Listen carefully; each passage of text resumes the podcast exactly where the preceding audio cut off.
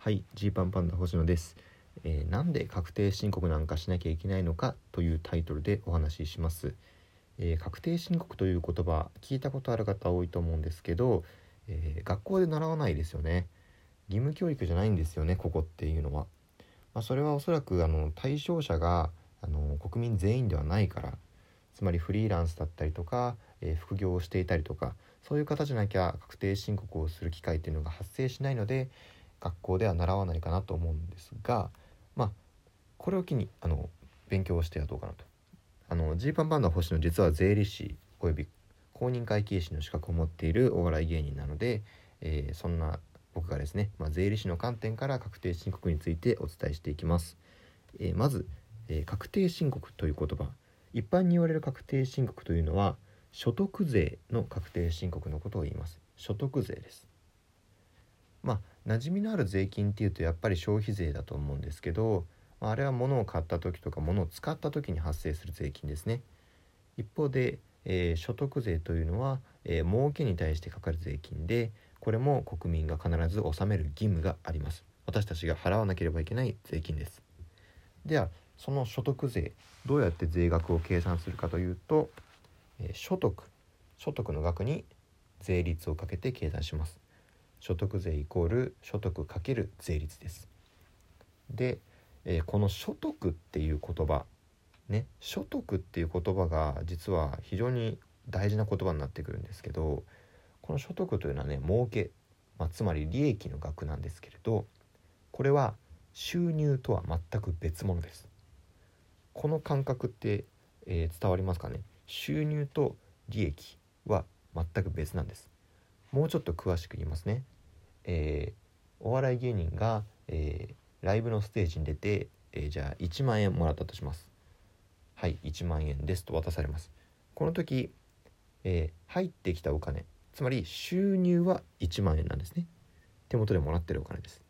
でもこの1万円のねお仕事をするためにお笑い芸人っていうのはね、えー日夜ネタ作りをしたりそして衣装を買ったり舞台上で使う小道具だったりとか、えーまあ、そのステージに行くための往復の交通費とかかかっている経費がたくさんあるんですよ。そうするとこの経費がじゃあ、えー7,000円あったとするとですよ。1万円もらったけれども経費は7,000円。ってことは儲け利益は3,000円ですよね。もう一度言いますね。収入が1万円。でも経費が7,000円あったとすると、えー利益は3,000はいで所得というのはこのね、まあ、儲けつまり利益の額ですから所得税っていうのはこの、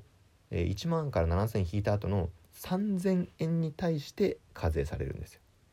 あくまで所得に対しての税金なんで収入で1万円もらったとかそういう話はね特に関係ないんですよ極論。所得の額に対して、えー税率が税金がかかります。はい。ここがまず一つの大きなポイントですね。えそしてさっき言いました所得税は、え所得かける税率というふうに言いましたけれどじゃあこの税率がどうなっているのかというと、えー儲ければ儲けるほど高くなるように設定されています。儲ければ儲けるほど高くなる。つまり、えーその人の1年間のね、え納税者の1年間の合計の、えー所得金額に対して、え最低で5%最低の税率は5%です。そこから儲けの額がどんどんどんどん増えていくと税率も次第に上がっていきまして最高税率45%までの間で変動するようになってるんですよ。だから、えー儲けが多い人ほど税金を取られて儲けが少ない人はあまり税金を取られないというシステムになってるんですね。はい。ここまでいいでしょうか。で問題はですよ。さっきさらっと言いました。1年間の合計所得に応じて税率が決まる。で1年間の合計所得って基本的に把握するのがすごく難しいんですよ。例えば僕ジーパンパンダ星野の場合だったらえまずお笑いのライブに出たりしますよね。お笑いの仕事でえ所属している渡辺エンターテインメントからお金をもらったり。場合によっては渡辺以外のところからお金をもらう可能性だってあるかもしれません。でさらに税理士としての仕事もありますよね、えー税理士として、えーこれは渡辺とか関係なく、えー星野幸喜税理士事務所としてもらっているお金もありますもし公認会計士の仕事も頼まれて公認会計士の仕事をしたんだとしたらそこでもお金が発生します。ということはですよこの1年間の、まあ、まず合計の収入を、まあ、出せるのは僕だけですよね。あの渡辺エンターテインメントは僕の税理士の仕事については特に関わっていないしもちろん星野幸喜税理士事務所は渡辺エンターテインメントの仕事は特に関係ないしそれぞれ関係ないところから収入をたくさん得てでかつそこから、えー、自分でこれこれこういう経費を使いましたというふうに言ってようやく1年間の合計所得の金額が分かるわけです。でこれをできるのっていうのは本人だけですよね。ね。その納税者本人じゃないと1年間の合計所得金額というのは把握しきれないわけです。なので所得税に関しては申告納税方式といって、えー、自己申告で、えー、自分はこれくらい今年、えー、儲けがありましたっていうことを国に対して伝えるよっていうことが前提のルールとしてあるわけなんですよ。はい、ででこれに対して、えー、税率をかけることによって、えー、所得税の金額が決まるということなんですよね。つまりつまり確定申告というのはまさにこの作業のことで1年間の合計いくら儲けましたよということを、まあ、国に対して申告。申告することによって、えー、税率も決まりますし正しい税金の額所得税の額を計算する。これが確定申告ということなんです。だから基本的に確定申告というのはみんながやらなきゃいけないですよっていうことになってはいるんですけどなってはいるんですけれども、えー、そもそもねもし、えー、じゃ会社員の方とか、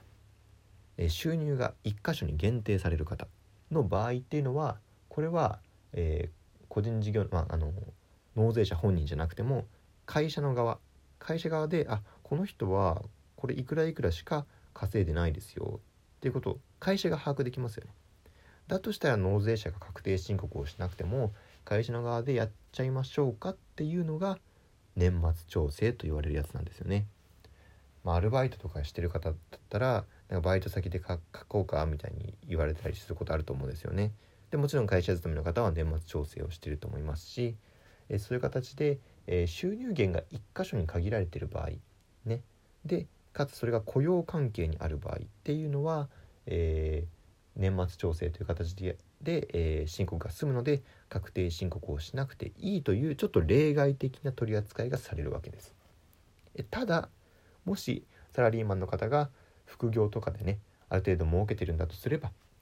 それはやはり国に対して納税者が言わなければ自国申告しなければいけないので、えー、サラリーマンであっても副業がある方というのは、えー、副業が一定金額儲けることになった場合には確定申告をすることになるということでございます。というわけでね確定申告っていうのは基本的に仕事をしている人みんながしなきゃいけないんですけど実際自己申告って言ってねどれだけの方が正しく確定申告をしてるかってちょっと怪しくないですか？今これを聞いてる方だってねやべえ今まで確定申告してなかったって思ってるかもしれませんでそんな人たちがもし自己申告を怠っていたらまあ所得税が払われない。なんてことになったら国は大変ですよね。所得税が全然取れない。えそこで、えー、確定申告をしてない人からもある程度所得税が取れるようにということで源泉徴収という制度があります。源泉徴収。例えばねあの給与給与明細とか見るとなんか30万の給与だったはずなのになんか手取りは27万だとか3万源泉で引かれてるみたいな言い方すると思います。そう引かれてるお金ってありますよね。これはどういうことかっていうと、えー、勤め先から、えー、納税納税者、まあ、あなたに対してお金を払う前に、えー、ざっくりこれぐらいの金額なんじゃないかっていう所得税の金額を先にもう引いちゃってですね。でそれをもう国に渡すと。こうすることによって国は、まあ、ある程度の所得税の額はもう確保できますよね。仮に納税者の人が確定申告をしなかったとしても先に引いているお金があるんでその分所得税をゲットできるというわけです。はい、でここでポイントになるのはざっくり源泉徴収税額が計算されてるっていう点なんですよね。ざっくりです。例えば、えー、お笑いの報酬っていうのはもう基本的には10.21%の源泉徴収税を引きますっていうのが決まってます。さっき言いました、え、税率っていうのは最低5%から45%まで幅があるわけなんですけれども、え、そういうことは一旦抜きにして源泉徴収の場合には10.21%だけ、えー、収入かけるですね。収入かける10.21%だけ源泉を引くわけです。ね、でこの計算の時っていうのは経費のことは考慮されていないしまずねでかつ税率についてももう10.21%として固定されているわけなので人によってはこれ引かれすぎてたりするわけなんですよ。ね、お金を引かれすぎ源泉で引かれすぎてます。で確定申告をして、えー、正しい税率のもと正しい所得税額を計算すると正しい税額よりも、えー、源泉徴収で引かれている額の方が多かったなんてことがあるわけですね。そうすると、えー、還付申告といって、えー、引かれすぎていた分の源泉徴収税額が返ってくる。これがまあたまに言われる確定申告するとお金返ってくるよっていうことなんです。で、えー、逆のパターンですね。逆に言うと、えー、正しい税額を計算したところ源泉徴収税額より、えー、大きかったという場合にはその差額分だけ、え納税するとこれがまあ一般の普通の、え確定申告ですねでというようにですね確定申告っていうのは正しい税額を計算して源泉徴収された額と比較してその差額について、え払ったり返ってきたりするという、え作業でございます以上が、えー、なんで確定申告なんかしなきゃいけないのかというお話でした。